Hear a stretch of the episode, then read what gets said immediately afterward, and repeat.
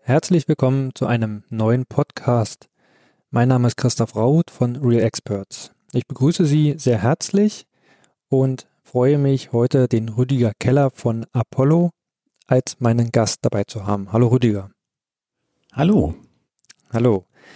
Ähm, Rüdiger, wir kennen uns schon oder wir haben uns kennengelernt mal auf einer gemeinsamen beruflichen Station. Das ist schon bestimmt schon über zehn Jahre her. Und äh, du bist äh, in den letzten Wochen auf unseren Podcast aufmerksam geworden und hast mich angesprochen, ähm, ob es denn nicht für uns interessant wäre, über die Themen oder das Thema, was dich so bewegt in, ähm, in deinem Job oder auch privat, ähm, zu sprechen. Und zwar geht es um das Thema Lernen in Organisationen, so als Überschrift. Ähm, und natürlich ist das super spannend für uns, äh, weil das auch viele Berührungspunkte mit den Themen hat, worüber wir zum einen hier im Podcast schon ähm, gesprochen haben, aber auch natürlich ähm, zu dem, was wir bei uns im Unternehmen bei Real Experts machen. Und dazu möchte ich heute mit dir sprechen, ähm, ins Gespräch kommen und mal einen Einblick gewinnen, ähm, was du machst äh, bei Apollo, wie du das Thema siehst ähm, und vielleicht auch einen Ausblick geben, wohin sich das Ganze entwickeln wird. Bevor wir das aber machen, ähm, gebe ich dir erstmal die Gelegenheit, dich mal vorzustellen, sodass die Zuhörer auch wissen, mit wem sie es hier zu tun haben. Ja, äh, danke Christoph für die Einladung. Ähm, hat mich sehr gefreut. Und äh, ja, Lernen in Organisationen ist, wie du sagst, ein großes Thema. Ich denke, wir sind im Rahmen der Digitalisierung ist es ja so, dass man oft über ähm, den Arbeitsplatz 4.0 redet, aber dazu gehört eben auch, wie entwickeln wir uns weiter? Also wie findet Lernen statt eigentlich in der Digitalisierung?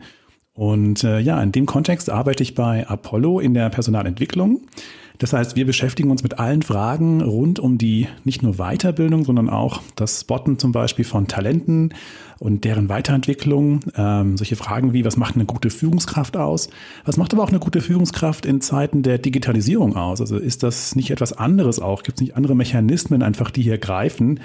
Wenn ich zum Beispiel Teams habe, die äh, sehr verteilt sind und äh, wir beschäftigen uns mit all diesen Fragen letztlich mit dem Ziel, ähm, dass man gut ausgebildet ist, seinen Job gut machen kann. Und das ist so das, was wir dort tun. Wie bist du denn zu dem Thema gekommen? Seit wann bewegt dich das oder seit wann beschäftigt dich das? Also ich muss sagen, äh, Weiterbildung an sich interessiert mich schon sehr lange. Seit dem Studium eigentlich war es ein Schwerpunkt und ähm, es hat sich auch viel getan, muss man sagen, seitdem. Ähm, Im Studium war es noch die Anfänge der Digitalisierung. Heute sind wir da schon einen wesentlichen Schritt weiter. Und das Thema hat mich nie so wirklich losgelassen, weil ich es unglaublich spannend finde. Ähm, was macht gute Lehre aus? Also warum äh, empfinden wir das eine als sehr gut und das andere vielleicht nicht ganz so? Und letztlich streben wir ja alle immer nach mehr. Wir wollen immer ein bisschen besser werden, wir wollen ein bisschen mehr wissen. Die Welt verändert sich ja rasant. Und da gilt es ja auch mitzuhalten. Und äh, was kann man da tun, um Menschen zu unterstützen? Und diese Frage hat mich äh, immer getrieben und äh, bis heute. Und ich finde es heute noch spannend, weil die Frage hätte ich wahrscheinlich vor 10 oder 20 Jahren nochmal anders beantwortet als heute. Okay. Jetzt könnte man sich natürlich fragen, Lernen in Organisationen oder Weiterbildung, Personalentwicklung, das sind ja nun Themen, die auch schon ein paar Jahre, Jahrzehnte eine Rolle spielen in den Unternehmen. Warum denkst du denn, dass es gerade jetzt wichtig ist, das äh, Thema Lernen irgendwie äh, anders, neu anzugehen, neu auszurichten oder auch zu schauen, welche neuen Möglichkeiten es, es? Na, ich glaube, dass äh, Lernen sich äh, gewandelt hat. Ich glaube, ähm, früher hat man oft gedacht, na ja, ähm, das gehört so ein bisschen zur Hygiene dazu. Ich äh, schicke jemanden auf ein Seminar und dann ist der von mir aus ein bisschen glücklicher und fühlt sich wohler vielleicht und gesagt, Mensch, ich, ich bekomme hier was. Äh, möglicherweise auch habe ich eine Weiterbildung bekommen, aber es ist natürlich heute schon so, dass es, ja, ich möchte mal sagen, einfach wichtig ist, dass man sich permanent weiterbildet. Und die Möglichkeit, sich weiterzubilden, war früher auch eine ganz andere. Ich meine, heute geht man auf YouTube und schaut sich einfach an, wie die Dinge funktionieren oder hört eben einen Podcast. Und äh, das war natürlich damals nicht möglich. Damals gab es so ein Expertentum. Da gab es einen, der war in Excel einfach super und ähm, den hat man halt so gefragt. Und äh, heute würde man vielleicht diesen Weg schon auch gehen, aber vorher guckt man vielleicht mal in einem Forum nach. Hat nicht jemand auch so ein ähnliches Problem? Und äh, genau hier setzt auch äh, das Organisationsentwicklung auch an. Also was kann man tun, wenn ich eine Herausforderung habe? Wie gehe ich die an?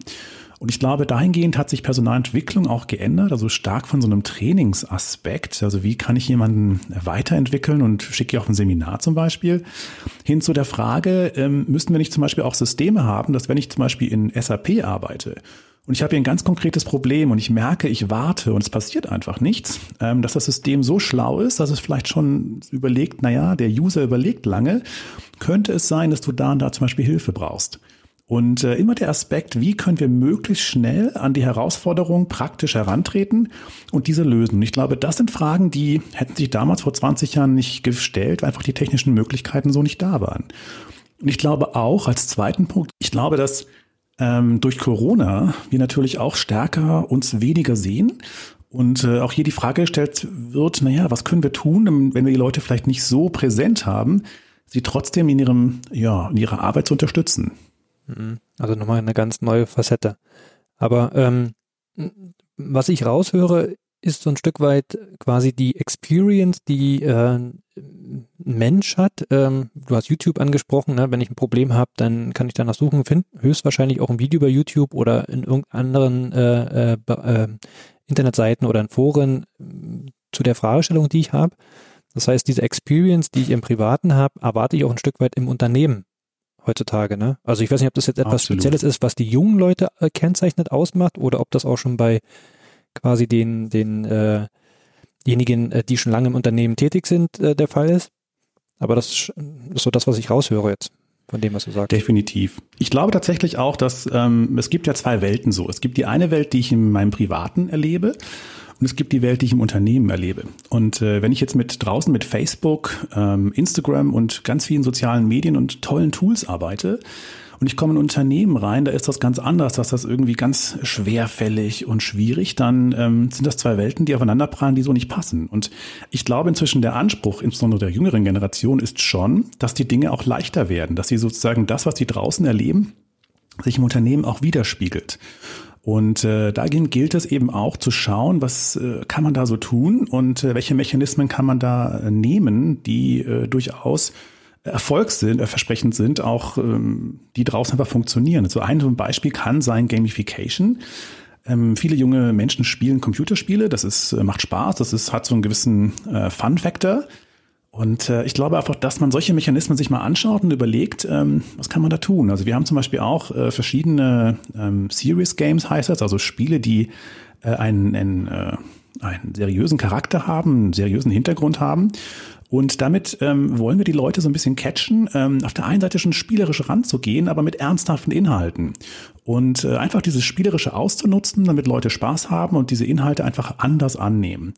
Und ich glaube, solche Fragen müssen wir uns oft stellen. Was können wir lernen ähm, im Unternehmen und wie können wir uns auch zunutze machen, dass sowohl das Unternehmen davon profitiert, aber auch der User, der natürlich dann Spaß dran hat. Ja, also das muss machen, ansonsten ist wahrscheinlich die Hürde, sich neue Themen anzueignen, doch zu groß und man verliert die Lust daran. Ähm, wo, wo denkst du, kommt der Bedarf ähm, her äh, für das für, für, für, für Lernen, für ähm, quasi für das Interesse an neuen Themen? Ist es zum einen, dass die neuen Mitarbeiter sagen, die wollen explizit mehr lernen, die haben einen größeren gestiegenen Bedarf oder siehst du äh, zum Beispiel auch die Erfordernis aus dem aus der Unternehmenssicht heraus, dass der Unternehmer, Geschäftsführer sagt, ähm, ich, ich muss einfach schauen, dass ich meine Leute in so einen Lernmodus bringe oder erfordert es auch einfach nur der Markt und die neuen Themen da draußen. Digitalisierung hast du schon auch schon erwähnt gehabt. Wo denkst du, wo, wo, wo kommt so der stärkste Bedarf her? Also ich glaube tatsächlich, ähm, ich gibt, also ich, ich, also ich meine zwei große Treiber ähm, festzustellen. Das eine ist, ähm, ich merke, dass äh, Leute, die ins Unternehmen einsteigen, viel öfter die Frage stellen, na ja, ähm, was bietet mir denn das Unternehmen? Also äh, man ist nicht nur dankbar, dass es einen Job gibt, sondern man möchte auch wissen, na wie kann ich mich denn weiterentwickeln? Wo sind denn meine Perspektiven? Und mit Perspektiven ist oft gemeint, naja, was sind denn so meine Weiterentwicklungspfade, die ihr mir so bieten könnt? Das können eine Weiterbildung sein, das kann äh, aber auch was ganz anderes sein. Ne? Zum Beispiel ähm, gibt es irgendein interessantes Programm, wo ich mal ins Ausland gehen kann und äh, vielleicht mal schauen kann, was die Kollegen machen. Ähm, gibt es die Möglichkeit mal einer Job Rotation, wo ich mal gucken kann, oh, ähm, was gibt es denn noch alles für Möglichkeiten? Ähm, da ist jeder ein bisschen individuell, aber ich merke auf jeden Fall dieses Thema, ähm, sich weiterentwickeln. Das ist auf jeden Fall etwas, was viel stärker geworden ist als in der Vergangenheit. Und ich glaube, für dieses Weiterentwickeln ist man auch bereit, manch andere Dinge vielleicht dann eher in Kauf zu nehmen. Vielleicht möglicherweise auch, ähm, werde ich in Firma zwei oder drei besser bezahlt. Aber wenn die Entwicklungsmöglichkeiten als junger Mensch vielleicht in Firma eins besser sind, dann ist das durchaus eine Überlegung wert. Und ich glaube, dahingehend müssen Unternehmen sich schon auch darauf einstellen, ähm, was bieten wir eigentlich dem Bewerber. Das ist so das eine. Ähm, andererseits glaube ich aber auch, ähm, Unternehmen haben gar nicht mehr so die Wahl. Also wenn ich mal so schaue, der Markt, der ändert sich einfach rasant schnell. Was heute gültig ist, ist vielleicht in ein paar Jahren schon wieder ganz anders. Und äh, wenn ich auch mal schaue, in welchem Tempo man zum Beispiel auch Software einführt, und es ist ja oftmals nicht damit getan, dass man jetzt eine Software bedienen kann. Damit ändern sich ja meistens auch gewisse ähm, ja, ich möchte mal sagen, Strukturen im Unternehmen. Ähm, mancher Experte wird auf einmal wesentlich wichtiger oder ähm, Teams, wie sie zusammenarbeiten, wird ganz anders. Und das ist nur eine Begleiterscheinung, wenn man Software einführt. Und ich glaube, all das ähm, hat Einfluss und somit sind Unternehmen auch letztlich auch gezwungen, ähm, sich zu überlegen, ähm, was können wir tun, um diesen Prozess möglichst gut zu begleiten. Hm. Schaut ihr jetzt bei dem in, im Recruiting-Prozess, also wenn ihr Leute einstellen wollt, auch schon explizit danach, ist denn derjenige bereit oder bringt er die Kompetenzen mit, sich neue Themen anzueignen? Also ich spreche da auch ein Stück weit aus eigener Erfahrung, äh, ne, wenn man Mitarbeiter einstellt, Mitarbeiter im Unternehmen hat und gegebenenfalls auch als bei uns jetzt in dem Fall ein junges Unternehmen noch nicht genau weiß, wohin sich das Unternehmen entwickelt, ist es quasi essentiell, auch Leute zu haben, die bereit sind ähm, und auch die Möglichkeiten haben, sich weiterzuentwickeln. Ist das ein Thema schon beim Recruiting? Und wenn ja, wie würde man das rausfinden? Mhm. Also tatsächlich glaube ich, dass ähm, sich das wandelt. Ich glaube, ähm, es wird ja immer gesprochen von, äh, die Demografie ist da und das würde bedeuten, dass immer weniger Bewerber sich letztlich auf eine Stelle bewerben und damit äh, eigentlich eine größere Auswahl für den Bewerber da ist. Ähm, ich glaube, dass ähm, in der Zukunft tatsächlich äh, der Bewerbungsprozess anders aussieht. Wir machen das heute schon tatsächlich so. Das heißt, ähm, ein großes Stichwort ist das Thema Learning Agility. Also die Frage, welche Kompetenzen bringe ich mit, um möglicherweise mich in die Stelle rein zu entwickeln. Ähm, ich glaube, in der Zukunft wird es so sein, dass es immer weniger Menschen auf eine Position wirklich passen. Also man macht eine Stellenausschreibung und sagt, das und das wird gebraucht. Und dann bewerben sich Leute, man stellt fest, so, uh, okay, ähm, vielleicht äh, passt der Grundstock, aber so in den anderen Dingen passt es eben noch nicht. Und dann ist die Frage, die man sich stellen muss, hat denn diese Person die, dieses Potenzial, sich dahingehend zu entwickeln? Also ist das überhaupt möglich? Und äh, insofern gibt es schon Tests, die man vorher machen kann. Auf der einen Seite kann man gucken, wie gut passt jemand in ein Team. Äh, das kann zum Beispiel sein, dass äh, wenn ich jetzt äh, eine gewisse Persönlichkeit habe, die ich nur mal in der Arbeit so habe, ich bin jemand, der ist sehr sozial oder ich bin jemand, der arbeitet sehr genau zum Beispiel, dann sind das Dinge, die vielleicht dem Team sehr helfen. Ähm, und äh, per se gibt es aus meiner Sicht keine schlechten oder guten Eigenschaften.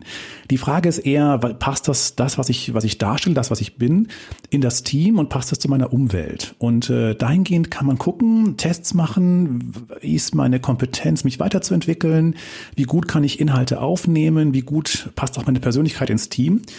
Ich glaube, dadurch kann man sehr viel sich auch bewegen, anschauen und überlegen, ähm, von vornherein, ähm, passt diese Person auf diese Stelle oder nicht? Kann ich auch nur bestätigen. Also was mir zum Beispiel weniger wichtig ist, ist die Vergangenheit, also einen Lebenslauf zu sehen. Was hat die Person in der Vergangenheit gemacht? Das kann ein Indiz dafür sein, was sie vielleicht aktuell kann oder vielleicht in Zukunft können ähm, könnte. Also ne, im Sinne der Weiterentwicklung.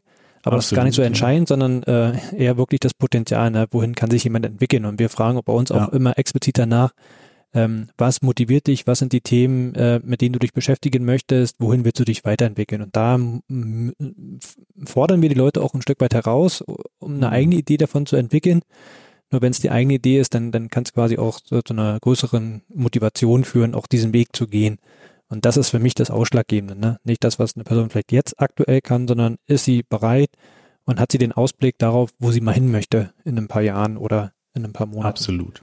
Ich glaube auch daran, dass das wirklich so Faktoren sind, die ähm, wesentlich wichtiger werden. Ähm, ich glaube auch Motivation, also was treibt mich? Vielleicht war ich einfach äh, in der Vergangenheit vielleicht in zwei Positionen, die ähm, mir schon Spaß gemacht haben, aber vielleicht, wo ich mein ganzes Potenzial gar nicht zeigen konnte. Und ähm, auf einmal habe ich die Möglichkeit, was etwas anderes zu machen Und ich glaube, ähm, manchmal lohnt der Blick auch äh, gar nicht mal so sehr auf die, zu sagen, das muss all die Ausbildungen müssen da sein, sondern eher auf die Persönlichkeit zu gucken, zu sagen, naja, bringt die das mit, ne? Und ich glaube auch, dass dieser Blick es einfach manchmal wert ist. Und ich glaube, dieser Mitarbeiter am Ende, wenn der wirklich genommen wird und man das Gefühl hat, der passt, der ist natürlich um weit äh, motivierter als möglicherweise jemand anders und deswegen kann sich der Blick lohnen, ja.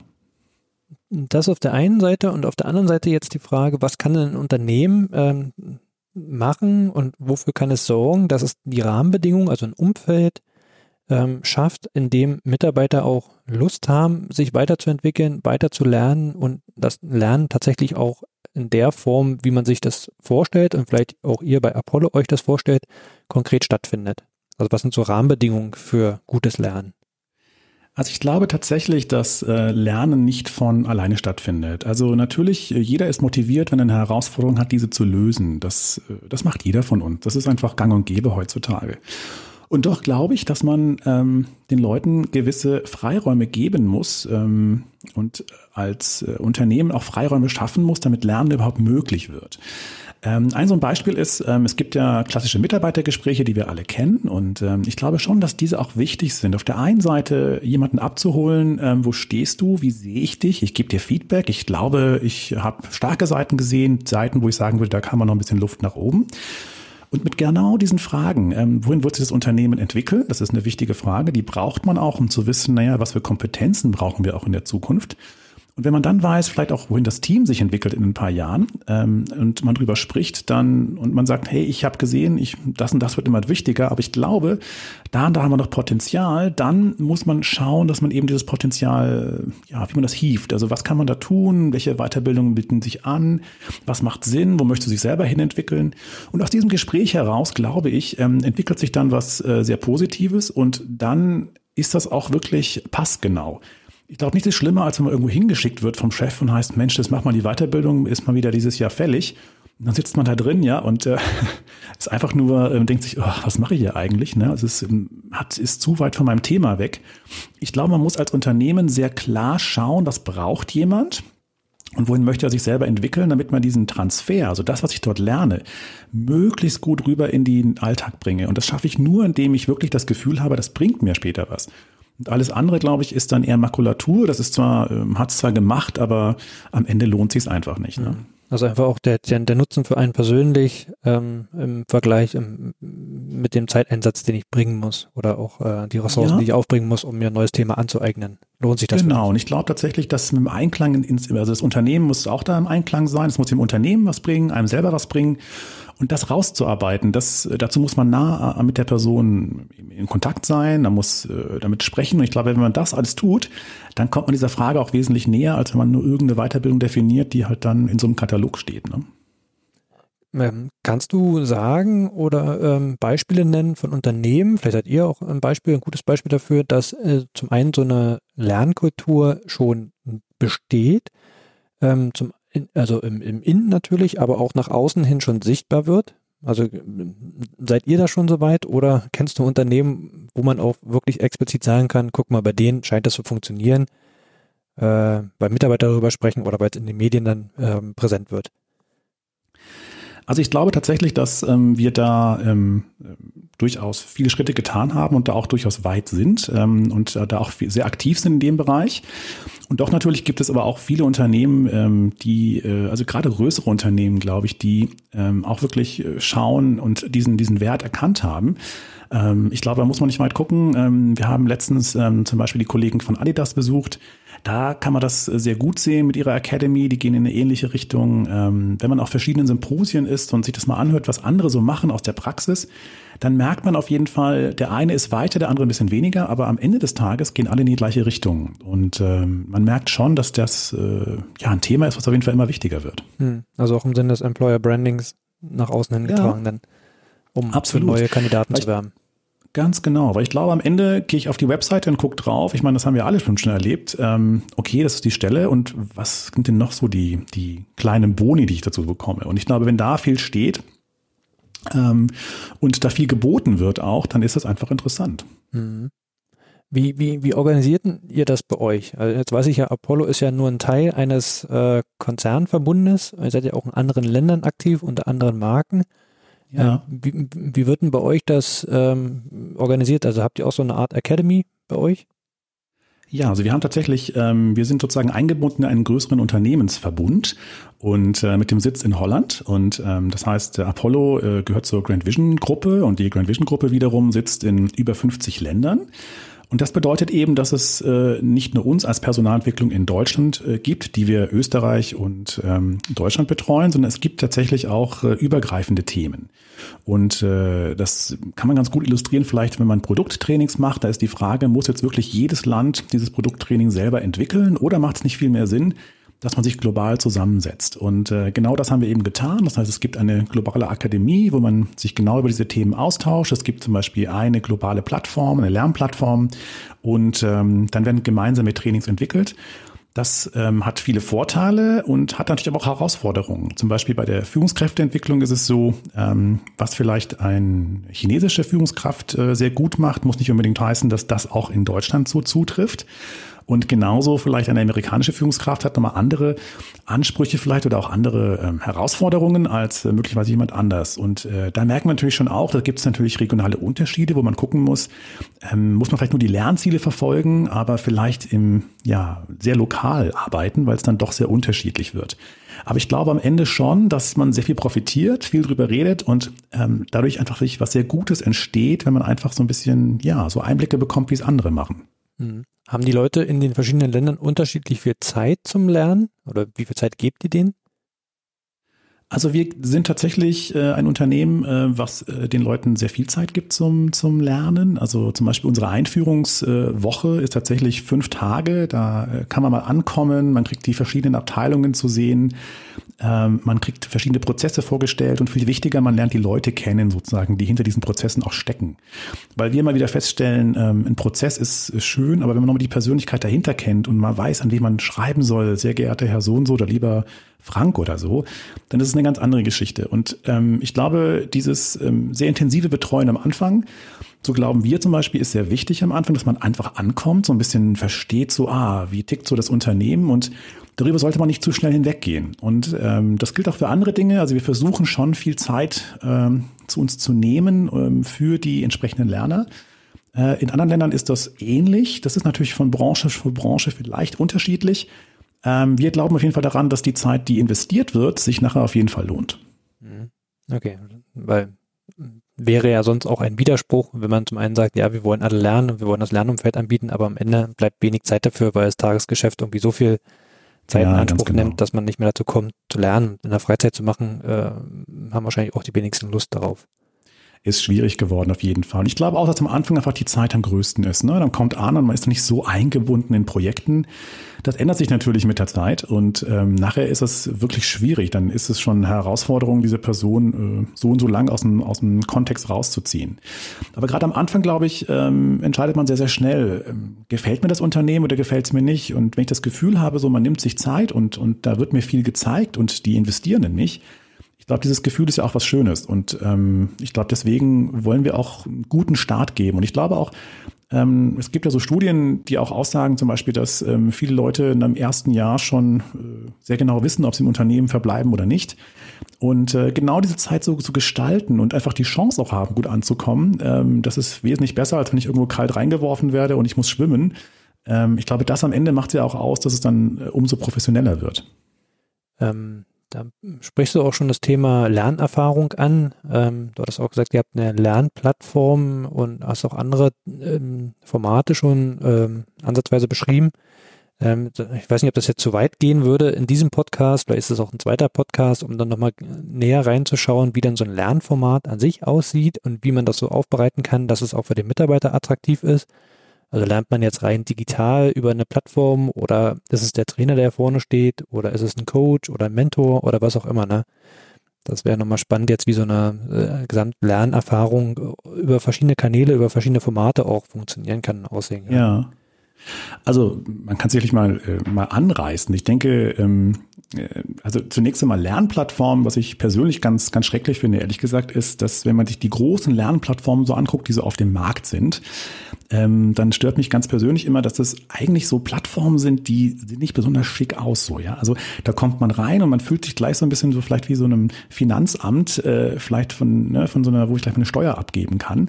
Und dann erst beginnt eigentlich so das Draufklicken und dann beginnt so das, das Lernen. Aber was ich so schade finde, dass man nicht von vornherein gleich so einen Raum gestaltet, der man sagt, wow, da fühlt man sich wohl. Das ist wie so, ein, so eine schöne Räumlichkeit. Das ist so, ein, so, ein, so eine Sache, wo ich mir denke, da ist noch Luft nach oben für all diese Unternehmen, die diese Software anbieten. Ähm, aber trotzdem, diese, diese Software kann schon recht viel ne, und bietet vor allen Dingen viele Interaktionsmöglichkeiten. Und ich glaube, was heute nicht mehr so funktioniert wie früher ist, früher waren Leute dankbar, dass es überhaupt Informationen gibt. Ne? Ähm, ich glaube, heute leben wir in einer Zeit, da ist es eher so, dass die Leute einfach zu viele Informationen einfach haben oder sie gibt es einfach sehr viel im Internet. Man muss ja nur googeln und ist schon dort. Und ich glaube, ähm, die Lernerfahrung muss so aufgebaut sein, dass ähm, sie wirklich äh, ja das Wesentliche herausarbeitet, aber nicht so eine Klickbude, wo man so draufklickt und so 100.000 Slides so mehr oder weniger durchschaut. Ähm, die Zeiten sind tatsächlich vorbei, sondern ich glaube, Heute macht gutes Lernen wirklich aus, dass es begleitet wird. Ähm, durch einen Mentor, durch einen Tutor, durch irgendjemanden, der ähm, ja, die Zeit nimmt, auch den Lerner sozusagen da zu aktivieren.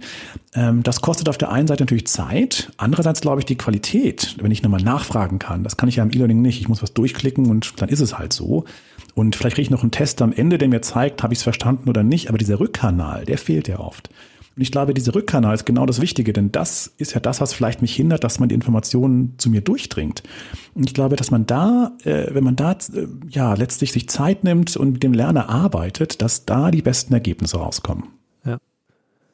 Das kann ich mir sehr gut vorstellen. Einfach um den persönlichen Austausch dann weiterhin zu fördern, wenn ich an einem Lernthema dran bin, äh, das vielleicht über verschiedene Module dann über einen gewissen Zeitraum auch ähm, läuft da immer mal wieder auch mit anderen, Anführungsstrichen, Gleichgesinnten, die sich auch in so einem Lernprozess äh, gerade bewegen, auch äh, einfach die Diskussion zu haben, den Austausch zu haben und vielleicht zu schauen, gibt es da ähnliche Themen, die mich bewegen oder Fragestellungen. Absolut. Hm. Und das Thema äh, quasi Lernen on Demand, dann, wenn ich es konkret brauche. Das hattest du ja vorhin auch gesagt mit dem SAP-System, dass da mir dann entsprechend etwas vorgeschlagen wird, wenn mhm. ich an einer bestimmten Stelle bin. Das glaube ich auch, ja. Ich glaube, das, ist, das sind so Dinge, die sich einfach gewandelt haben. Und ähm, ich weiß noch, im Studium zum Beispiel hat mich wahnsinnig interessiert, ähm, was macht gutes Lernen aus? Und ähm, ich habe dafür ein Auslandssemester gemacht und äh, durfte dann durch ein Stipendium gefördert irgend, äh, zu Harvard gehen. Und das war, was mich da getrieben hat, ist weniger jetzt, dass, äh, dass es eine super Uni ist. Und ich wollte wissen, was macht das bei denen eigentlich aus? Warum sind die so gut? Ja, warum sind die ganz oben und andere vielleicht nicht so? Und ähm, da habe ich wirklich viel gelernt, was das Lernen angeht. Denn ich habe, was ich dort erlebt habe, war wirklich äh, super. Es sind tatsächlich die Klassiker, wie man sich das vorstellt.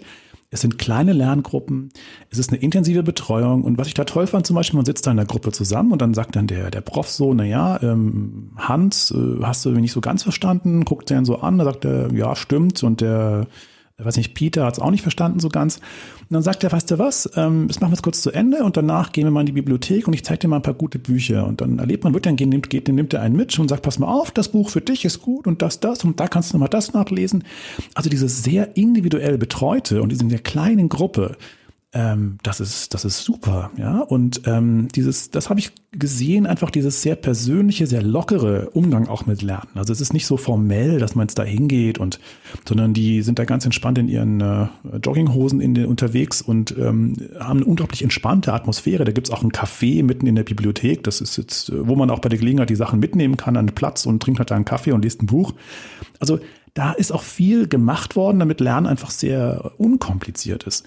Und ich glaube, da gibt es schon noch Dinge, wo wir denken, ja, das, äh, wenn man das so gestaltet, dann, äh, dann kommt was Gutes bei raus. Mhm. Das kann ich mir sehr gut vorstellen. Jetzt bist du schon in eine Richtung äh, abgebogen, in die ich auch noch wollte. Das Thema ähm, Wissenschaft. Äh, und ich weiß, du bist auch wissenschaftlich aktiv und äh, hast auch schon ein paar Publikationen veröffentlicht. Ähm, siehst du äh, in, in, der Wissenschaft, in der Theorie auch diese Weiterentwicklung und auch, dass sich äh, die Wissenschaft mit dem Thema intensiver beschäftigt? Also man merkt auf jeden Fall, ähm, nicht nur seit Corona, dass äh, das Thema sich sehr stark entwickelt hat. Also ähm, es gibt sehr viele Publikationen, die in diese Richtung gehen, ähm, die sich anschauen, wie muss Lernen eigentlich so stattfinden wir haben auch so verschiedene ähm, Phasen durchgemacht, möchte ich mal sagen, wo man glaubte, das beste Lernen äh, findet so statt. Also klassischer Behaviorismus, dass man sagt, Mensch, ich sage eine Zahl ähm, 1990 und jemand sagt, oh, das war auch die deutsche Wiedervereinigung und dann hast du es irgendwie verstanden so, aber ähm, so funktioniert es ja nicht, das Lernen. Da findet noch ganz viel dazwischen statt. Und ich glaube, da hat man sehr viel gelernt in der Zeit, ähm, was Lernen ausmacht. Wir warten alle sehr stark drauf aktuell, was die Hirnforschung uns sagt. Ähm, also wie Lernen auch im Gehirn stattfindet, damit wir auch positiv als die, die Lernen gestalten, auch darauf Einfluss nehmen können. Also da sind wir alle sehr gespannt.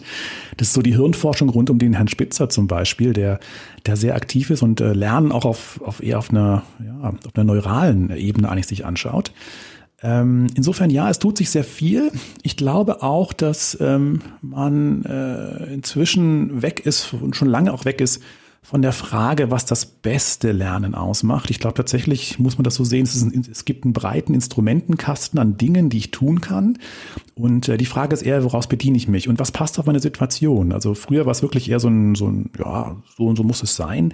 Ähm, davon ist man weggekommen. Und ähm, dieser Blend, dieser, dieser, dieser Mix an, an Dingen, die uns zur Verfügung stehen, der wird ja immer größer. Also damals gab es ein Videogerät, das hat damals, äh, konnte man Videos ausleihen und irgendwann sagt jemand, Mensch, da kann ich auch zum Lernen benutzen. Ne? Und letztlich kann ich jedes Tool, was ich habe, verwenden zum Lernen. Und ähm, ich glaube, wichtig ist dabei, dass man einfach in die Lernwelten anknüpft. Also wenn die Person aus sehr sozialen Medien kommt und viel mitarbeitet, na, warum nicht auch nutzen zum Lernen und eine Lerngruppe draus machen? Also man kann viel machen, um da einfach attraktiv zu bleiben und die Wissenschaft geht genau in die Richtung. Also alles, was Neues, überlegt man sich immer, was kann man das, wie kann man das verwenden? Ja, das ist, äh, das ist hilft. Mhm. Okay, ja. Also lohnt sich reinzuschauen. Ich weiß nicht, wo man deine Publikationen finden kann oder wo du aktiv bist ähm, mit, deinem, mit deinem wissenschaftlichen äh, Teil. Ich das denke einfach mal, äh, wen es interessiert, gerne mal, mal googeln und da ist die eine oder andere Publikation dabei. Ähm, zum einen natürlich zu Learning Agility hab ich mal, haben wir mal mit ein paar Kollegen was geschrieben, äh, bis hin zu äh, wie äh, E-Learning zum Beispiel den Entwicklungsländern helfen kann. All diese Fragen, ja, die ich persönlich spannend finde, Wen es interessiert, äh, ja, einfach gerne googeln. Also Rüdiger Keller, Dr. Rüdiger Keller, ne? Richtig. Einfach nur den Namen und genau. dann kommt bestimmt irgendwas raus, ja. Dann wird was gefunden werden, ja. Ähm, Thema Digitalisierung würde ich gerne mhm. nochmal drauf eingehen. Du hattest auch schon äh, kurz dazu was gesagt. Äh, stellt sich mir die Frage, ist äh, die Digitalisierung eher Enabler für Lernen oder eher Anforderer für Lernen, für Lernprozesse? Ich glaube tatsächlich beides. Ähm, ich glaube wirklich, dass äh, es beides ist und ähm, die Digitalisierung, glaube ich, pusht nochmal viel, was vorher schon klar war, dass wir das brauchen, aber jetzt sieht wirklich der Letzte auch, dass es wirklich notwendig ist. Also ähm, nur so ein Beispiel, ähm, wir haben lange ähm, diskutiert in, äh, mit, mit, was ist mit Videolernen, braucht man das? Äh, viele haben gesagt, nee, das kann man sich überhaupt nicht vorstellen, dass das funktioniert. Naja, und heute ähm, ist es vollkommen normal, dass man, äh, ich weiß auch, die Diskussionen, die vor zehn Jahren stattgefunden haben, das wird niemals funktionieren, weil diese Distanz dazwischen ist. Ja, und durch das, dass wir eben es nicht mehr anders können, wir können nun mal nicht reisen aktuell oder nicht so, wie wir es halt gewöhnt sind. Und äh, auch viele Skeptiker haben es einfach mal reingesetzt, haben es mal probiert und haben festgestellt, oh, das ist schon anders, aber eigentlich gar nicht so schlecht. Und ähm, ich glaube schon, dass das auch ein, dadurch ein, wir einen wahnsinnigen Schub gemacht haben, vor allen Dingen was die Akzeptanz angeht. Ähm, dass das vollkommen okay ist, dass man digital auch arbeiten kann äh, und auch lernen kann. Also ich glaube, das sind so Dinge, die, die haben sich sehr verändert zum Positiven. Und somit ist es auf jeden Fall ein Treiber, der aus meiner Sicht sehr positiv ist. Mhm. Okay, ja. War vielleicht auch etwas äh, ähm, polarisiert jetzt in meine Fragestellung, aber ähm, ging genau in die Richtung, wie ich es auch schon vermutet habe, dass man das sowohl als Enabler nimmt, als auch natürlich als neuen Bedarf in Organisationen auch äh, digitale Kompetenzen aufzubauen und sich die neuen Möglichkeiten zunutze zu machen. Mhm, absolut. Okay, ja. schön, Rüdiger. Ähm, wäre für mich so zum Abschluss noch vielleicht ein bisschen was äh, über den Mensch Rüdiger Keller äh, zu erfahren und kennenzulernen. Ähm, okay. Machst du jetzt die ganze Zeit nur Lernen oder gibt es noch was anderes? Ich weiß, dass du im Bereich Musik auch sehr aktiv bist. Stimmt. Äh, ja. Vielleicht machst du da nochmal ein bisschen Eigenwerbung für dich oder äh, gibst den Zuhörern nochmal mit, wo du noch so aktiv bist, wo man dich noch äh, dich sehen oder ähm, eine Begegnung stattfinden kann mit dir. In einem digitalen Äh, Format? ja, also ähm, tatsächlich Musik machen ist, äh, macht mir viel Spaß. Also ähm, dahingehend äh, sehr gerne. Also äh, Musik ist, glaube ich, so, ein, so eine Sache, die, die äh, ja, wenn man es mal angefangen hat, glaube ich, einen so nicht mehr loslässt. Ähm, und ansonsten, ja, ich glaube, ähm, ich bin da relativ normal, in Anführungsstrichen. Ich lese gerne ein gutes Buch, wahrscheinlich wie viele, und ähm, habe Spaß auch beim Podcast hören. Ich finde es spannend, neue Dinge zu erfahren. Und ähm, ja, dahingehend, ja, wenn man sich irgendwo mal trifft auf einem Symposium, mich würde es freuen. Mhm. Gerne, gerne. Ich würde auch alle Zuhörer einladen, wenn sie jetzt aus unserem Gespräch heraus vielleicht weitere Fragen ergeben haben oder ein Thema besonders spannend äh, ist, uns das einfach über diverse Kommentare auf den Plattformen oder über eine persönliche Nachricht äh, per E-Mail oder wie auch immer uns zukommen zu lassen, sodass wir dann vielleicht auch nochmal einen weiteren Podcast vertiefend jetzt ähm, machen können mit dir, Rüdiger. Das würde mich sehr freuen und natürlich auch, wenn jetzt jemand sagt, er möchte gerne noch mehr hören dazu, was ich mir gut vorstellen kann, dann glaube stehst du auch gerne nochmal bereit. Na klar, gerne. Schön. Vielen Dank, Rüdiger dass du dir die Zeit genommen hast, äh, mit mir ins Gespräch zu gehen zum Thema Lernen in Organisation. Ähm, für mich war das sehr spannend, äh, von dir auch zu hören, wie ihr bei Apollo das Thema angeht oder wie du das Thema auch dort treibst äh, und welchen Blick du auf das Thema Lernen hast.